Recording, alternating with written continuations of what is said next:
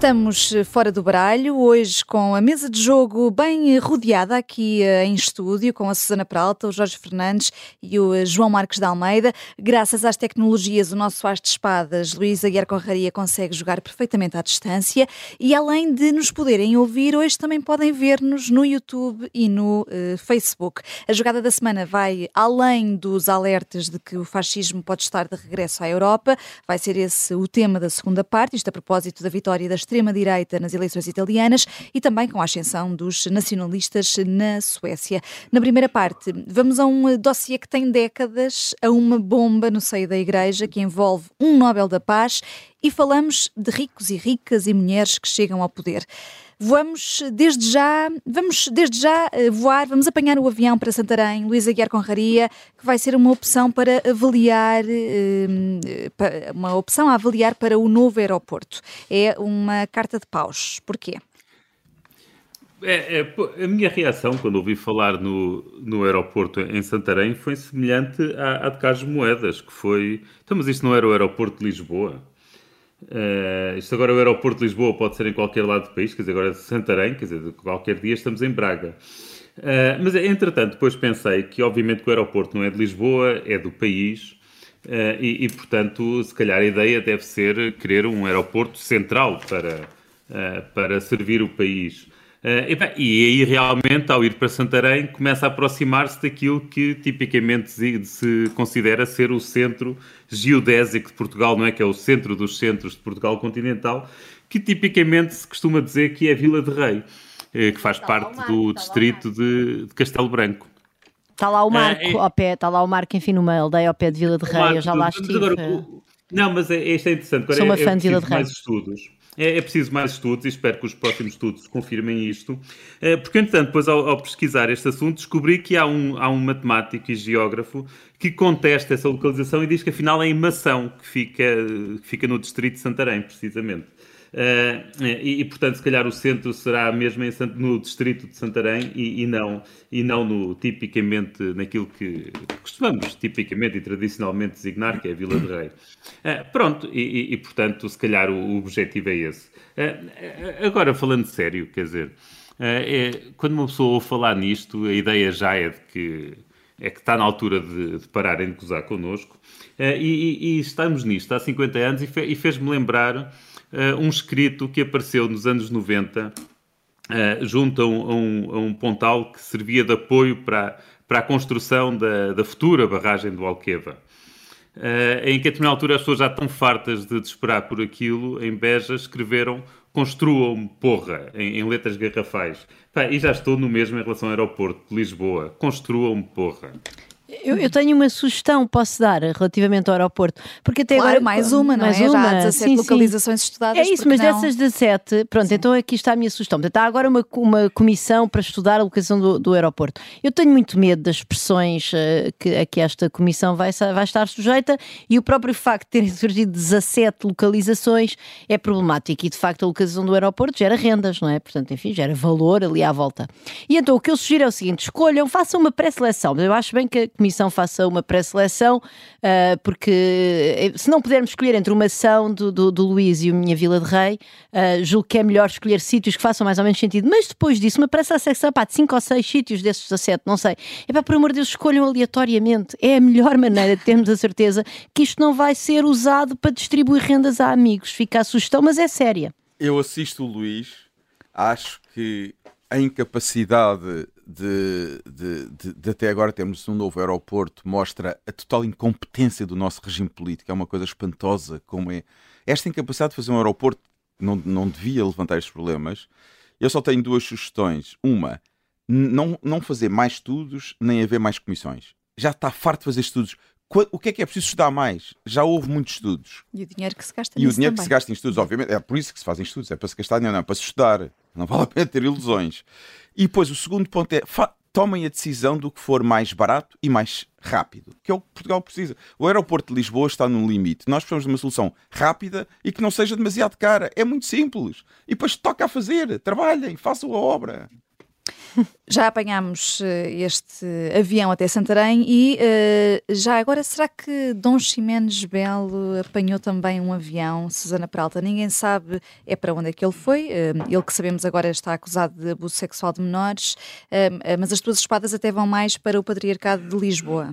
Sim, provavelmente Dom Ximenes Belo já, já voou através do aeroporto de Santarém, ninguém sabe, está em parte incerta. É uma coisa verdadeiramente extraordinária que o Patriarcado de Lisboa, que com tanto afinco foi trabalhando ao longo dos anos para limpar, uh, para, para esconder os crimes, porque trata-se de crimes, são crimes sexuais, crimes contra a liberdade sexual de crianças, de menores de idade, vale a pena sempre uh, lembrar isto, uh, que trabalhou com tanto afinco para esconder os crimes internos, afinal vamos a ver e também acolhia, enfim, no seu seio, ilustres dignatários da Igreja, de, de, de, neste caso Timor-Leste, mas enfim, internacional, Uh, e enfim, com, com, com, a, com o, a cereja no topo do bolo de ser o Prémio Nobel da Paz, mas isso é um, é um prémio que não tem nada a ver com, com a, com a hierarquia eclesiástica uh, e de facto acolhe uh, Dom Ximenes Belo aqui, não se sabe, não se sabe em que ponto é que Dom José Policarpo aprende, fica a saber a verdade sobre o exílio de Dom Ximenes Belo, alegadamente por razões pessoais ou por esgotamento devido à situação uh,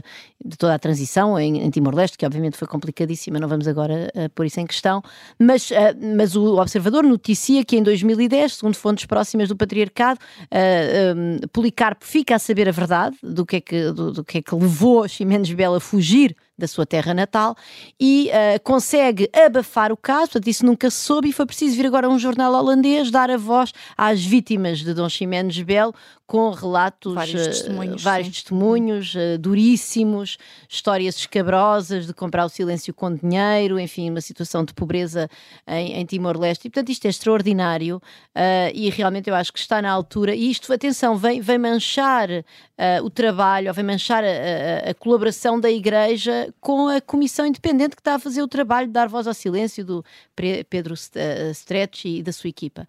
Uh, e o que eu queria dizer é, é, que eu acho que é muito importante é o seguinte: uh, é, por exemplo, a Igreja do Chile, houve um trabalho que foi feito, houve um trabalho de limpeza e a nossa Igreja não vai ter qualquer espécie de credibilidade uh, relativamente a este processo de proteção e de abafar os crimes sexuais do clero até ao dia em que se fizer esse processo. E esse processo exige neste momento que Dom, Dom enfim, Dom, Dom José Policarpo já, já morreu, mas Dom Manuel Clemente está vivo e nós queremos saber o que é que ele pensa disto, porque foi o seu patriarcado que deu guarida a um criminoso internacional, em primeiro lugar, que aliás fugiu Portanto, enfim, tudo, tudo, leva a crer que os factos são uh, uh, que, há, que, não há, que há aqui fumo e também há fogo.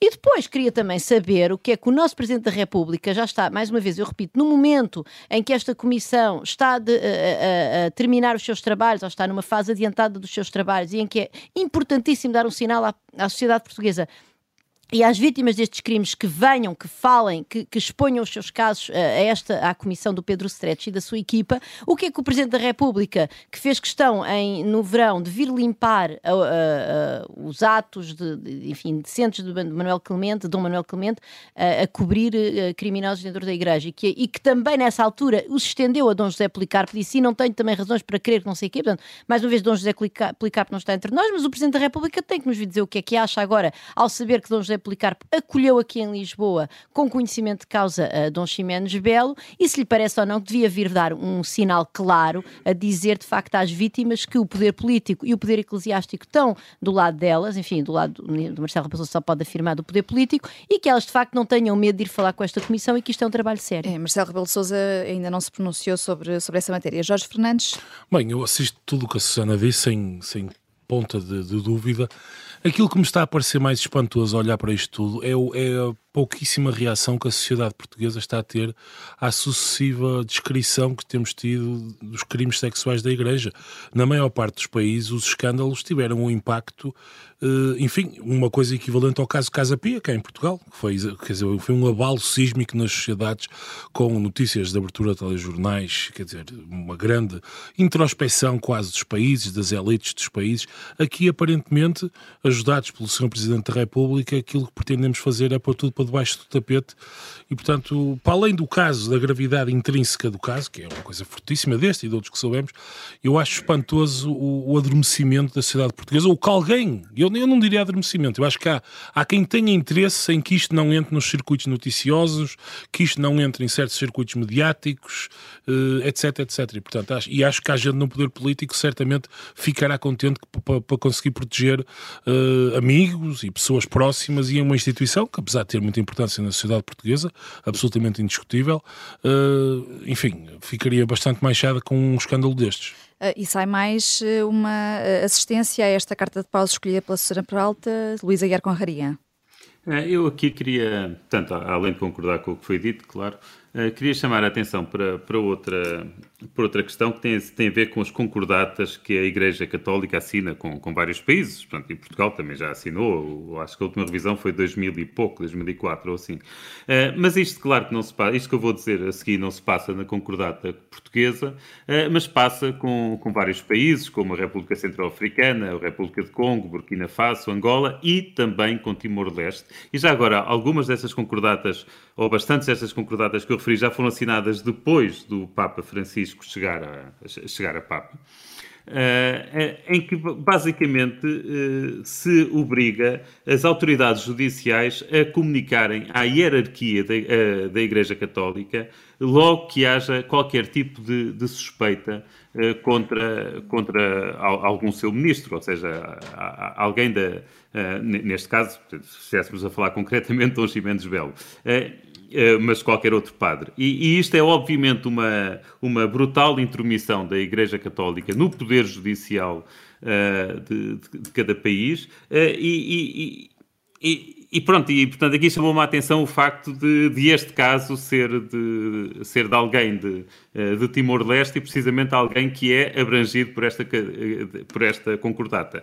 Ou, ou seja, é, de, acordo com a de acordo com o que está assinado, portanto, isto é um acordo entre Estados, a Igreja Católica tem de ser imediatamente avisada antes de qualquer ação, logo que haja qualquer denúncia contra um religioso ou padre. É, portanto, isto só para dizer que isto o Papa Francisco também é, é um campeão deste assunto, mas também tem muitos telhados de vidro. Sim.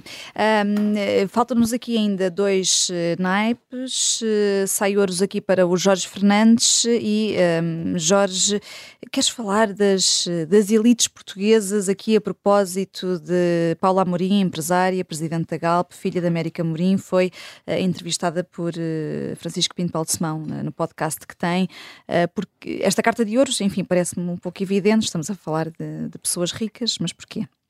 Sim, uh, aliás, uma primeira nota para dizer que tenho visto com muita, muita atenção a série do Dr. Balsemão, por onde estão a passar todas as glórias do regime com tanta gente brilhante, é aliás fascinante como é que isto está da maneira que está. Portanto, eu não sei, quer dizer, é, é muito interessante e é um paradoxo que merecia ser estudado nas universidades. E é de universidades que eu quero falar.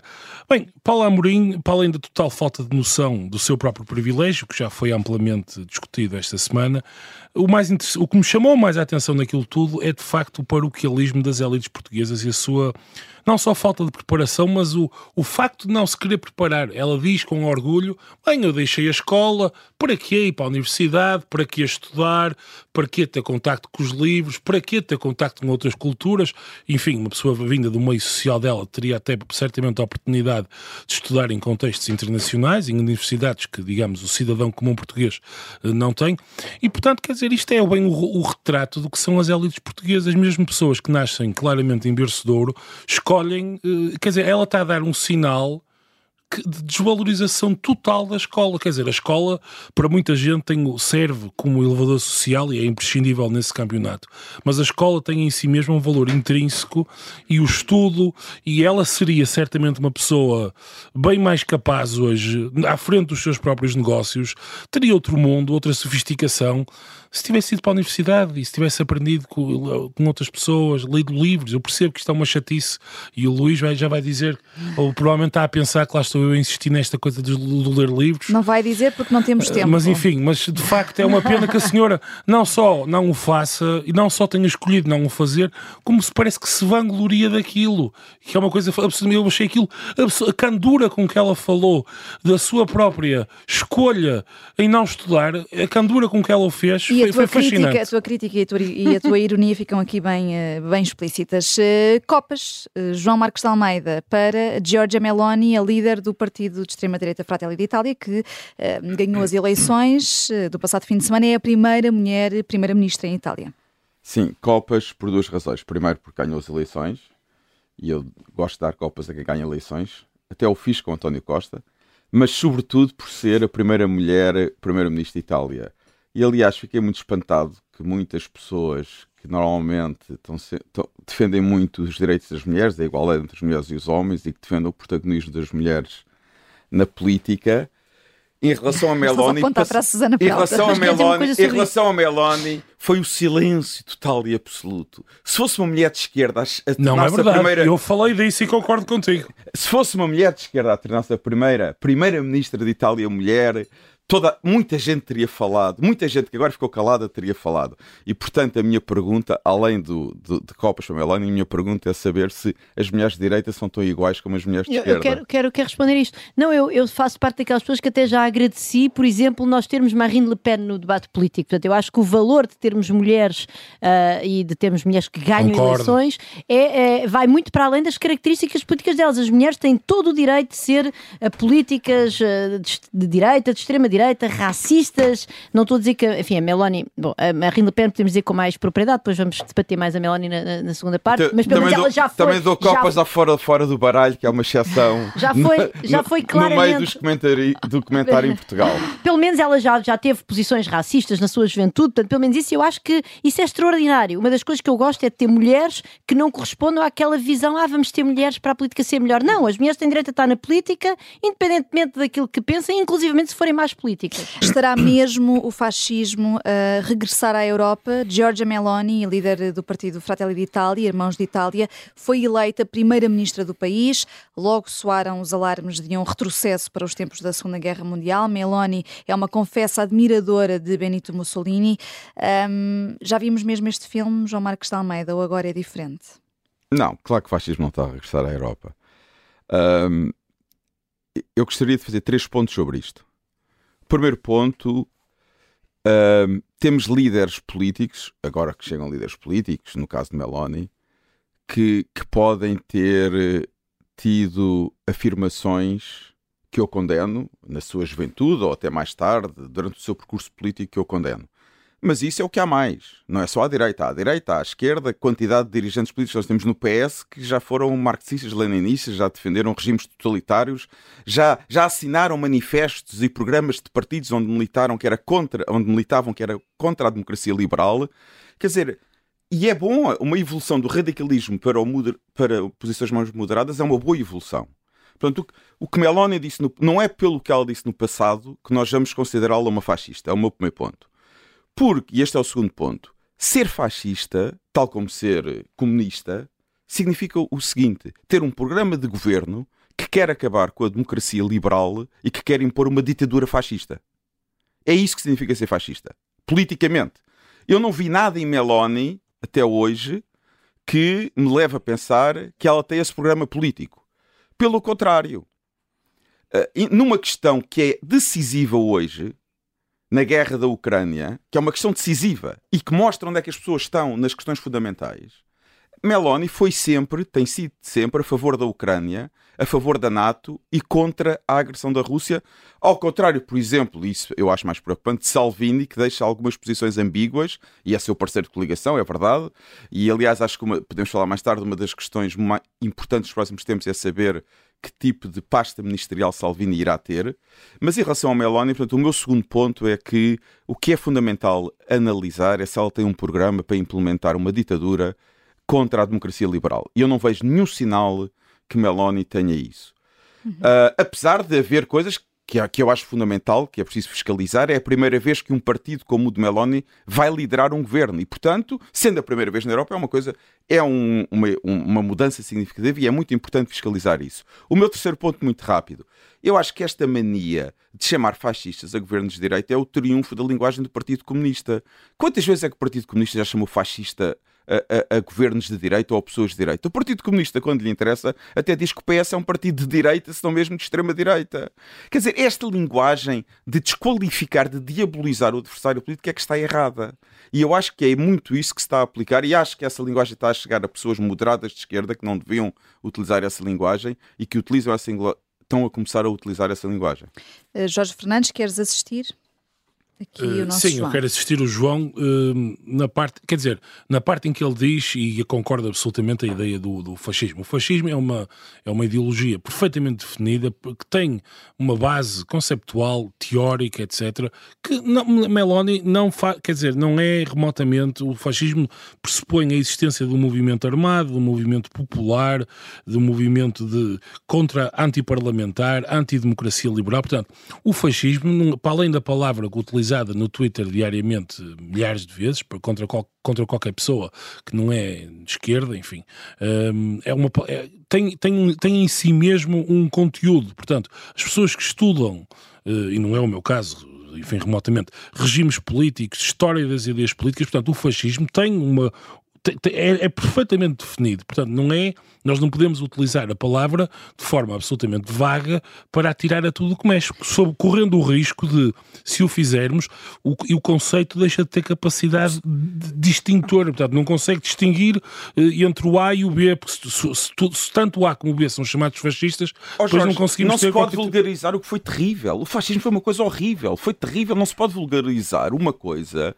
que foi terrível para as nossas sociedades na Europa, não podemos vulgarizar isso, é um serviço contra a democracia. Mas podemos ter receio, Susana Pralta, de que haja nuvens aí a pairar de, de, de, alguns ideais que possam estar por aí a voltar? Bom, eu julgo que eu estou completamente de acordo que não se pode chamar fascista assim a toda a gente e, e sobretudo não a toda a gente direita. Tal como mas atenção, eu também quero dizer o seguinte: a, a, a direita portuguesa, por exemplo, falta, fala sistematicamente do regime socialista, quando nós não, não vivemos de maneira nenhuma num regime socialista, vivemos numa economia de mercado, enfim, regulada, com problemas enormes de rendas, de corrupção e eu, desse ponto de vista, enquanto pessoa de esquerda, estou totalmente à vontade, estou sempre a falar da corrupção, não tenho medo nenhum de falar disso e, e, e não acho nada que esteja a fazer um serviço à extrema-direita por falar disso, por exemplo. Portanto, estou completamente à vontade, mas acho que, esse, acho que esse, esse abuso de linguagem existe dos dois lados, em primeiro lugar.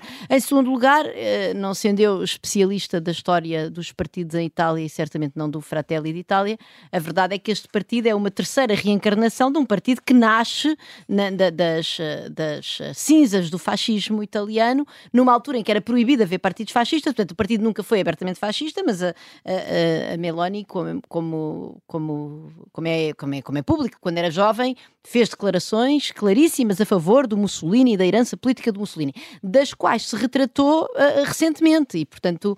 Eu, eu estou de acordo com o João que, enfim, podemos lhe dar neste momento o benefício da dúvida e é verdade que ela também em todas as suas posições uh, anti-Europa, que não tem nada a ver com o fascismo já agora, uh, já se retratou também, portanto ela hoje em dia não é nem contra o euro, nem é contra... Mas nem é podia ser, isso, isso, é lícito. Ser, não, completamente exemplo, lícito. Ser contra o euro é perfeitamente, perfeitamente lícito. Não tem nada a ver com o fascismo, como eu, como eu acabei de dizer, eu só estou a dizer é, há muitas Embora posições... no caso italiano seja quase um suicídio político. É, mas isso não, é mas é, uma repara, escolha. Mas é uma, escolha, é uma escolha, deles. O que eu quero dizer é, ela, ela teve muitas posições no passado que, uh, que eram abertamente fascistas, ou em todo o caso, abertamente uh, a favor e até, e até elogiosas da herança política de Mussolini, é, e entretanto retratou-se disso e também se retratou de muitas das suas posições anti-mainstream europeu, vamos dizer assim. Aliás, é engraçado que há uma publicação desta semana do Varoufakis a criticar a Meloni precisamente por ela estar, a, estar neste momento completamente alinhada com o establishment europeu, o que é bastante curioso. Portanto,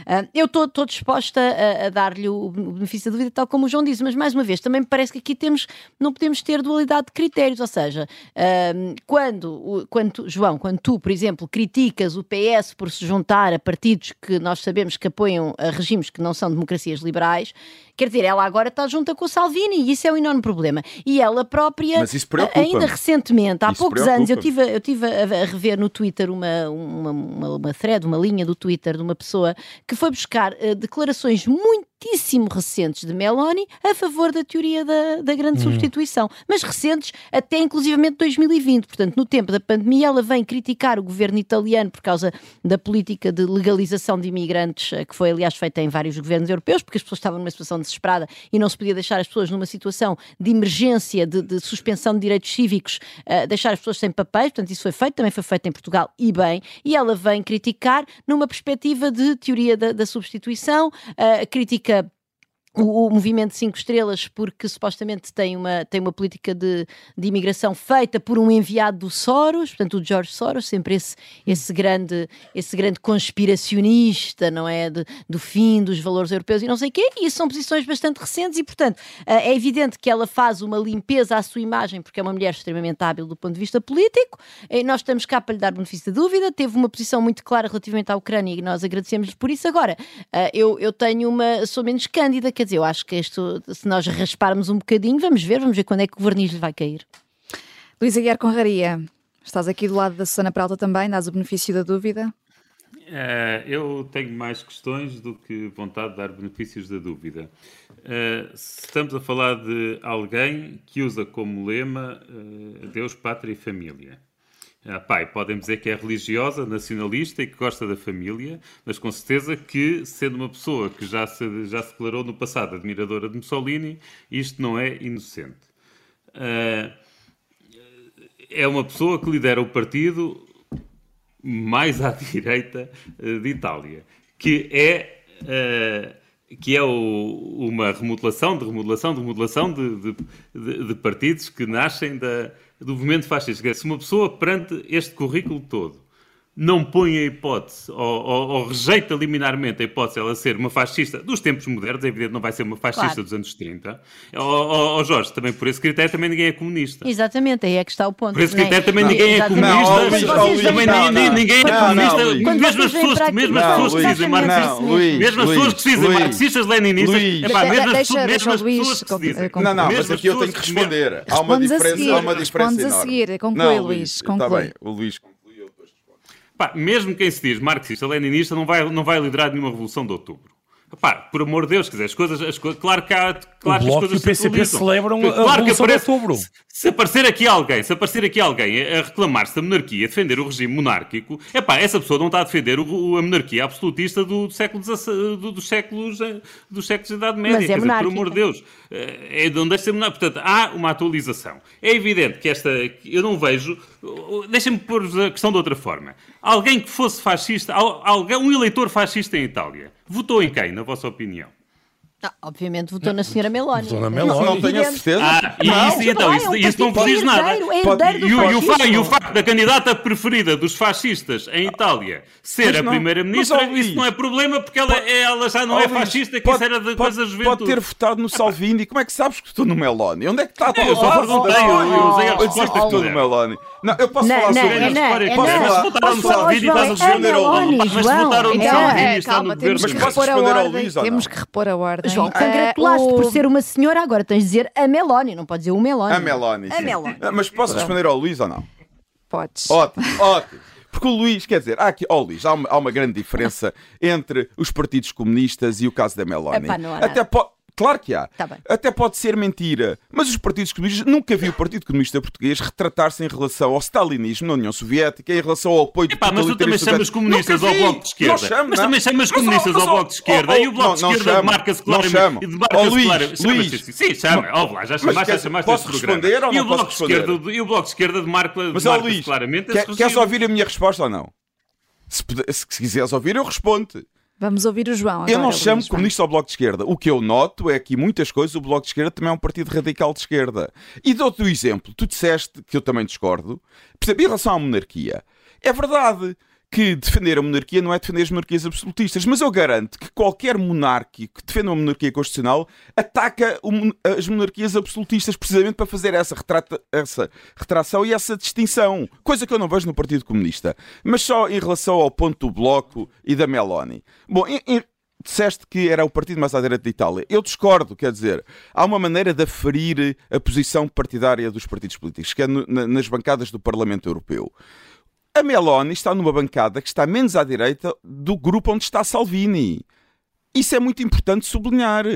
Mas, e, e foi aí a comparação que eu fiz entre o PC e o Bloco de Esquerda, na famosa votação do Parlamento Europeu de outubro de maio de, de, de, de 19, de 2019, em que foi o, o, grupo político onde Meloni está sentado através dos polacos que apresentaram essa moção, que foi votada por mais de 80% dos eurodeputados, em que condena os totalitarismos comunista, nazi e fascista, identificando os três. O PCP e o Bloco votaram contra. Lamento! Não fui eu que votei contra, foram eles. Se eles não querem ser tratados dessa maneira, que não votem contra. Porquê é que os deputados do Bloco de Esquerda que estão no Parlamento Europeu votaram contra essa moção? Explica-me lá, Luís.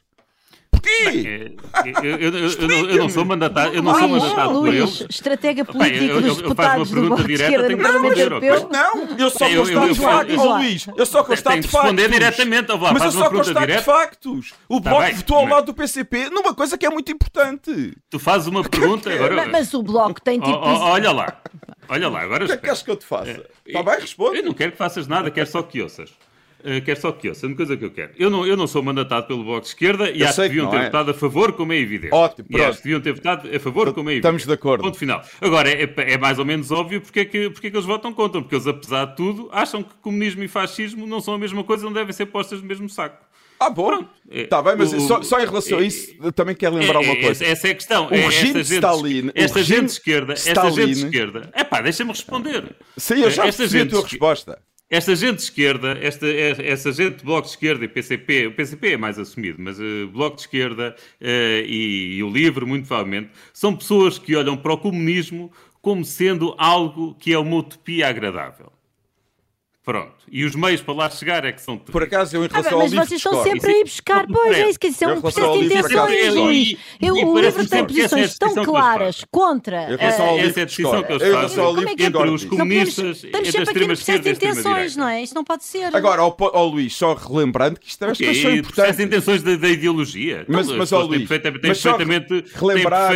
Tem toda a legitimidade de considerar que a utopia comunista é uma utopia agradável e que a utopia nazi é uma é uma coisa, é uma coisa distópica. Não, está é? bem, mas quando tu depois vês que na prática eu mataram concordo, milhões de pessoas como a outra. É horrível. Mas, mas, mas, o livro tem posições bastante claras. É horrível. Mas, ó Luís, só um ponto que é preciso relembrar não tanto a ti, mas se calhar às pessoas do Bloco de Esquerda que ouçam o nosso programa, ou que tenham coragem de ouvir o nosso programa, que é o seguinte: o Stalin, o Stalin, o Stalin foi o único governo da Europa que se aliou ao Hitler durante dois anos. Convém que as pessoas se lembrem disso. Mais nenhum governo europeu, além de Mussolini, obviamente, que era fascista, se aliou ao Hitler. O Stalin foi aliado do Hitler durante dois anos e usou essa aliança para conquistar territórios e países europeus. E só deixou de ser aliado do Hitler porque a Alemanha atacou a União Soviética. E Álvaro Cunhal defendeu essa posição Portugal. Então, quer dizer. E vamos ouvir, vamos ouvir Jorge Fernandes ah, sobre as obrigado. consequências só, só, desta só duas correções, só duas correções factuais aqui. Em primeiro então, lugar, o Bloco de Esquerda continua a celebrar oficialmente a Revolução de Outubro, todos os anos. Isso aí é um facto. Portanto, se o doutor só quiser que mandar aqui. É um partido leninista. Pronto, um marxista-leninista, não, não, é stalinista, mas é marxista-leninista. Exatamente. O, o, o, Bloco de Esquerda só diverge na ideia de que o problema foi o Stalin que deu cabo daquilo e o Trotsky. Se tivesse sido o Trotsky, uh, teria corrido muito bem. Bom, o PCP, os documentos doutrinários do PCP são claríssimos, eles estão em 1917. Portanto, quanto a isso, não há nenhuma dúvida. Pronto. Agora, relativamente aqui às consequências de, de Itália, bem, o que eu acho que vai acontecer à Itália é o que aconteceu no fundo a Varoufakis, e a Susana até falou aqui de Varoufakis.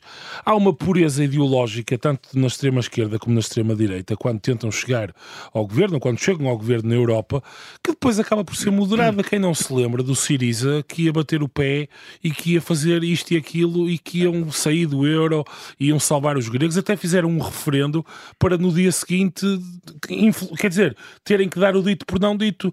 E portanto, Meloni, se tiver, se tiver é felizmente, seguinte: o, o, exemplo do Siriza é um bom exemplo, mas não foi o Varoufakis. Ele não, abandonou não. o governo. Exatamente. É o exemplo Não, do Siriza. felizmente, a tessitura institucional da União Europeia e o Estado de Direito, os tribunais, e por isso é que eu fiquei espantado, porque eu, eu vivi em Itália cinco anos e na segunda-feira de manhã parecia que, tinham, que, que não havia Estado de Direito em Itália, não havia tribunais, não havia presidente, tinham saído da União Europeia. Quer dizer, o Estado de Direito em Itália continua a funcionar e se houver a mínima tentação por parte de. A sociedade civil italiana é fortíssima, não tem rigorosamente nada a ver nem com a portuguesa, nem, por exemplo, com, com, com o húngara. Uh, enfim, o, e portanto, se houver a mínima tentação de Meloni de pôr o dedo em água um bocadinho mais extremista ou que ponha em causa os direitos humanos, como de forma risível veio dizer a Primeira-Ministra francesa, haverá imediatamente, quer internamente, quer na União Europeia, quem a ponha na linha, porque a verdade é esta, e vai acontecer a mesmíssima coisa que aconteceu com o Siriza em 2015. Portanto, sob esse ponto de vista, qualquer ideia de que a Itália está em perigo para a democracia é, não tem qualquer sentido. As posições dela são posições com as quais eu não concordo. Uh, agora, pensando no que é o contexto italiano, e as pessoas têm estado, no, se, te, se tiverem estado atentas ao que se passou em Itália, eu escrevi esta semana no Observador um artigo, quer dizer, a questão dos refugiados, Itália foi deixada completamente abandonada ao longo de anos uh, relativamente aos refugiados. Pediu ajuda sistematicamente à União Europeia em termos logísticos, financeiros, na própria criação de uma força uh, europeia, digamos, que permitisse aos italianos uh, controlar o Mediterrâneo, ou enfim, fazer ações, e Itália foi deixada sozinha, juntamente com as NGOs, para tentarem aliviar o sofrimento dos, dos, dos refugiados, passaram reportagens na CNN de miúdos que se prostituíam em Roma Termini, a principal estação de comboios em Itália, para conseguirem pagar as dívidas que tinham contraído junto, junto dos, dos passadores que os traziam para a Europa. Houve uma autêntica tragédia social e humanitária em Itália durante anos a fio e agora naturalmente, que, que Meloni chega lá e, face estes anos que se passaram em Itália, acena aos italianos com uma, uma promessa fácil de vamos fechar as fronteiras, não há mais refugiados e não há, e não há mais problemas sociais dentro de Itália.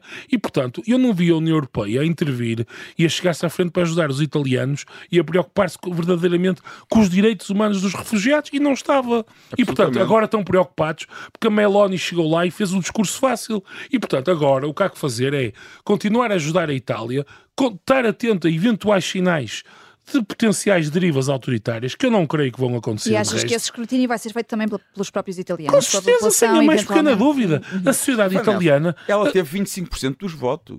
Portanto, embora seja o partido mais votado, é uma votação relativamente. não é muito expressiva. 25% dos votos significa que houve 75% do eleitorado italiano, entre 64% de italianos que votaram, que não votaram nela. Quer dizer, isto é uma força enorme para para, calculo eu, para que haja um escrutínio forte, quer da comunicação social, quer de associações de cidadãos, quer dos cidadãos em geral, e dos tribunais, como disse o Jorge, claro que ela vai estar sob escrutínio, não há dúvida nenhuma. Que não é o Orban Itália, é uma cidade sofisticadíssima, quer dizer, tem. tem mas ela, dizer... mas ela, é, ela já agora, mas Meloni é admiradora uh, do Orban, não é? Vale a pena, certo, vale a pena lembrar. Quer dizer, com certeza. Isso, Ou seja, isso... Era, isso era o que ela queria. Pode não conseguir, ah, mas era certeza, o que ela gostava. Com certeza. Não sei se é o que ela gostava, mas é verdade. Perturba-me gosta... algumas coisas que ela diz sobre o Orban. Isso é verdade. Isso perturba, aliás, muito mais do que disparates que ela disse na juventude sobre o Mussolini. Para não, certamente. Sincero. A mim também, claro. Mas eh, percebemos aqui que eh, temos metade dos nossos jogadores aqui a dar, eh, se calhar, um benefício da dúvida maior em relação a Meloni e a outra metade aqui com algumas reservas. A ver, vamos.